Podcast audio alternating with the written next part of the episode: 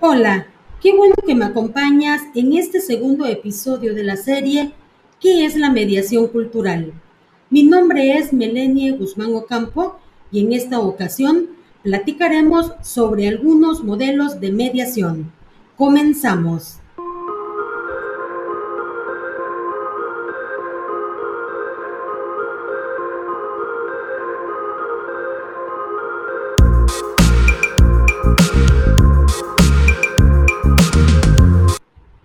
Dentro de la tradición de las mediaciones sociales coexisten varios modelos y tendencias de investigación.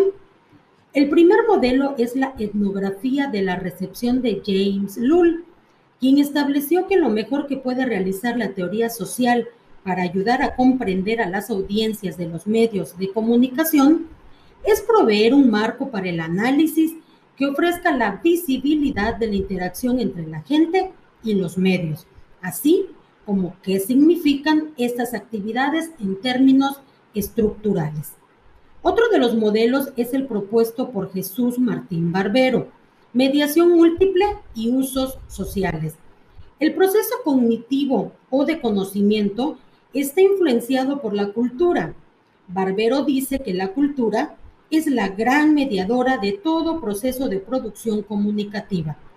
Uno de los grandes méritos de este autor es haber desencasillado la comunicación de los medios para recrearla, explorarla y profundizarla, no solo a través de los medios, sino de la cultura. Un tercer modelo es el de Jorge González, frentes culturales o lo que él también llama fronteras o límites de contacto ideológico entre las concepciones y prácticas culturales de distintos grupos y clases construidas que coexisten en una misma sociedad. Un cuarto modelo es el de Néstor García Canclini y el consumo cultural.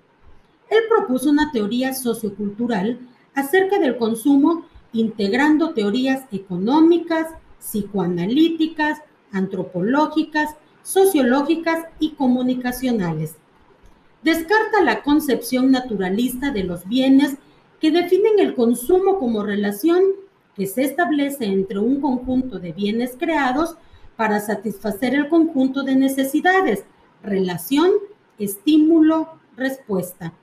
Uno de los términos aportados por este teórico ha sido la hibridación cultural, que es un fenómeno que se ha materializado en escenarios multidisciplinarios, en donde diversos sistemas se intersecan e interpenetran.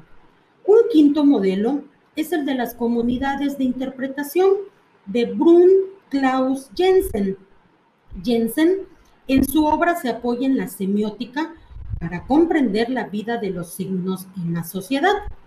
La conclusión de Jensen es que los signos median todo pensamiento, percepción y relación con el exterior debido al papel de los interpretantes, signos que articulan la orientación de una semiosis cuando evocan otro interpretante y así en adelante, al momento de interaccionar con una realidad envuelta en circunstancias y discursos. En este sentido, las identidades son el producto interactivo de numerosas semiosis. Estos cinco modelos nos permiten comprender un poco mejor el tema de la mediación. Para poder tener información más completa, consulta los materiales del curso, en donde podrás leer los trabajos de David González Hernández, Anaid Pérez Monteagudo, José Matías Delgado y no olvides leer el libro de los medios a las mediaciones de Jesús Martín Barbero.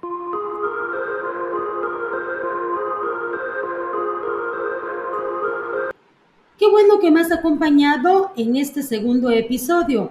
Recuerda que encontrarás algunos enlaces en las notas del podcast hacia sitios de interés y recursos adicionales. No te pierdas el último episodio de la serie la próxima semana. Hasta pronto.